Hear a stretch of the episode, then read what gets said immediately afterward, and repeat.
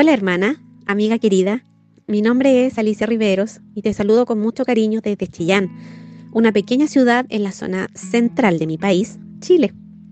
Un lugar hermoso en verano, cercano al mar, cercano a la montaña, con valles alrededor, pero muy frío en invierno. También quiero dar las gracias a Dios por la invitación que recibí de mi querida hermana Jocelyn Kelly para entregar mi testimonio a través de, de este audio, esperando que sea de mucha bendición.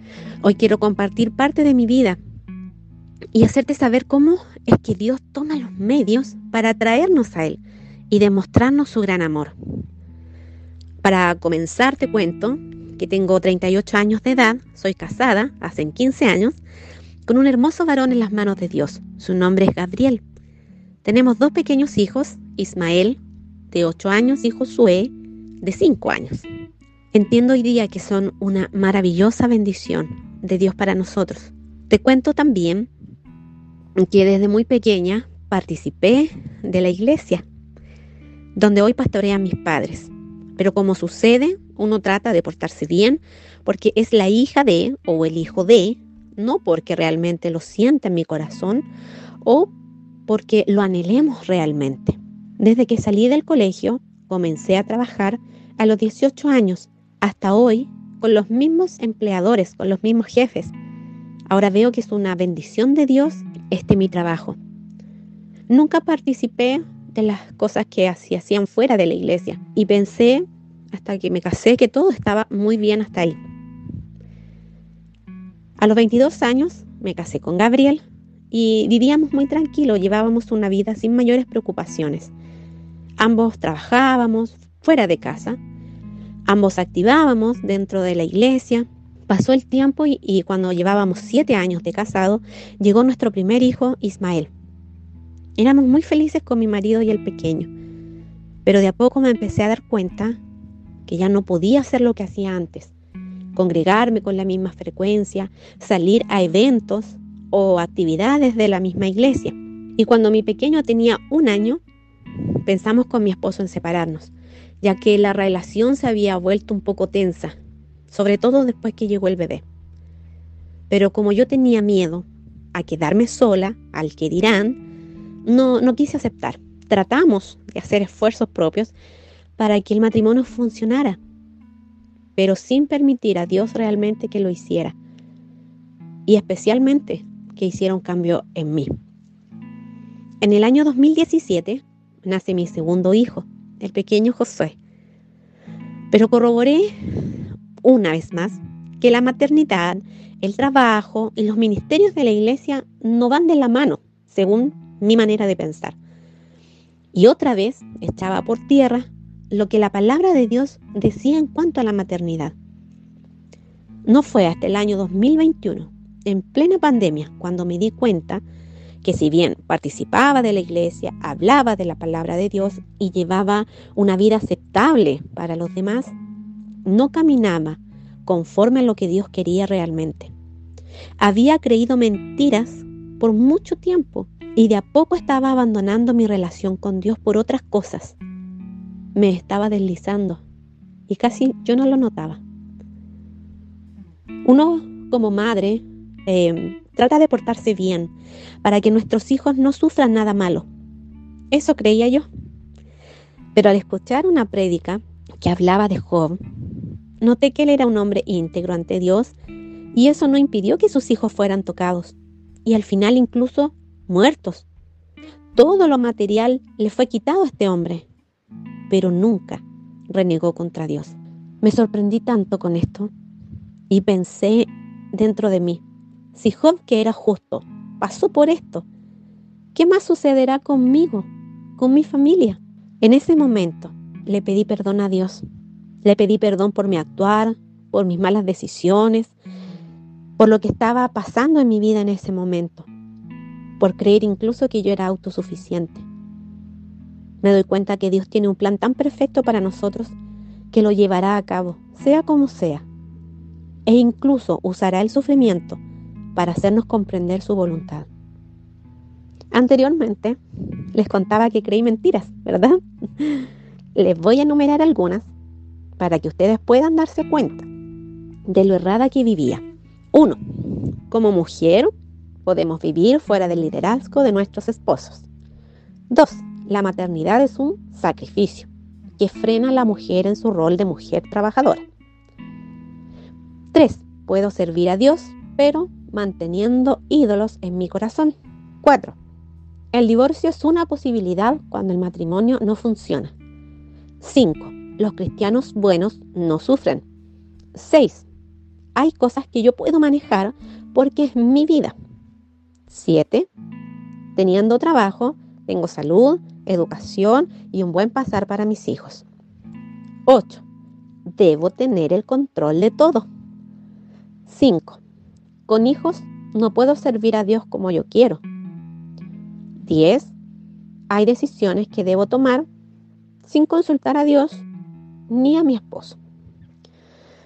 Ay, hermana, podría seguir enumerando muchas más, pero sinceramente no quiero aburrirte. Miro hacia atrás y pienso en lo equivocada que estaba, lo triste que vivía, cuántas mentiras del diablo había creído, cuán lejos estaba de la palabra de Dios. Pero lo más fuerte me di cuenta de que era tan imperfecta, pero el amor de Dios seguía ahí, muy, muy vigente para mí, para mi familia, y me estaba brindando una nueva oportunidad para poder enmendar mis errores, mis pecados y las malas decisiones que estaba tomando. Jeremías 31:3 dice así, el Señor me ha aparecido desde hace mucho tiempo, diciendo, con amor eterno te he amado, por tanto, te he prolongado mi misericordia. Al leer este texto, caigo rendida al saber que nadie más me ama como lo hace Dios, que sus misericordias son nuevas, de que no hay pecado tan grande que Dios no lo pueda perdonar. Y lo más especial y hermoso es que Él desea que vivamos en su plenitud. Hoy puedo confesarles que gracias a Dios he asumido con humildad el rol que Él creó para mí, para nosotras, como madre, como esposa, como mujer. Amo a mi esposo a pesar de todas las imperfecciones que tiene como humano, porque he aprendido que Él, al igual que yo, es un pecador redimido que solo la gracia del Señor hoy podemos disfrutar y vivir en este amor con respeto, valorando el trabajo del uno del otro, sabiendo que somos un complemento. Ahora soy una madre feliz, no estoy exenta de errores, pero amo a mis pequeños y sé que ellos son la heredad de Dios para mí, que debo cuidarlos y que debo llevarlos a los pies del Señor enseñándoles este maravilloso evangelio y enseñándoles del amor de Dios. Hace un par de meses atrás me dieron la posibilidad de trabajar desde casa. Y aunque no fue fácil, no es fácil, pero me doy cuenta de que las cosas que Dios hace son perfectas y las permite siempre para nuestro bien. He aprendido a depender de Dios y verlo como un Padre amoroso que siempre, siempre escucha mi oración pero que Él responde a su tiempo. Y el sufrimiento para los hijos de Dios no significa que Él no nos ame, al contrario, Él lo usa para que nos acerquemos más y más a Él. Es donde incluso Él mejor trabaja en nuestros corazones. Dios permitió que llegara eh, a principio de este año a un grupo de hermosas mujeres que buscan a Dios a través de su palabra y cada día nos fortalecemos unas a otras compartiendo nuestros devocionales, experiencias, eh, vivencias y compartimos de nuestra fe. Te invito que tú también puedas unirte a un grupo pequeño y compartir de la palabra de Dios con mujeres piadosas, con mujeres sabias, para que nuestra fe sea fortalecida con sabios consejos. Doy gloria a Dios, doy alabanza a su nombre, porque grande, grande es su salvación. Y Él desea que ninguno se pierda, sino que procedamos al arrepentimiento, dice segunda de Pedro 3:9. Espero en el Señor de que esta mi experiencia sirva para tu vida. Si estás pasando por algo similar, si estás a lo mejor creyendo en mentiras que este mundo nos ha hecho creer, que a través de su palabra te puedas dar cuenta de que Dios quiere algo mejor para ti y tiene algo mejor para ti y para mí. Quiero invitarte a orar en este momento. Padre amado, mi alma te bendice y exalto tu nombre porque nos miras con tanto amor y deseas que nos acerquemos a ti cada día más. Gracias por haberme atraído a ti con cuerdas de amor y no con dolor. Permite que podamos identificar a tiempo las mentiras que el diablo quiere que creamos para echar por tierra todo lo que tú has hecho perfecto. Danos amor por tu palabra y poder lograr mantenernos arraigados en ella para dar frutos abundantes y agradables delante de ti. Gracias por este momento en que puedo orar, en que puedo compartir este audio con muchas mujeres de lo que tú has hecho en mi vida. Ayúdales también a ella como lo hiciste conmigo, a que en todo momento podamos ser fiel a ti. Bendice cada vida, cada hogar donde llegue este audio. Permite que podamos vivir para tu gloria. En el nombre de Jesús. Amén.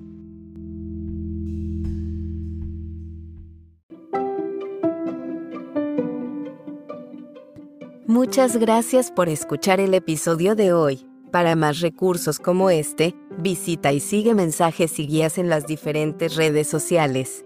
Puedes oír los episodios anteriores de esta serie en las diferentes aplicaciones de podcast como Spotify. Muchas gracias por escuchar. Dios te bendiga.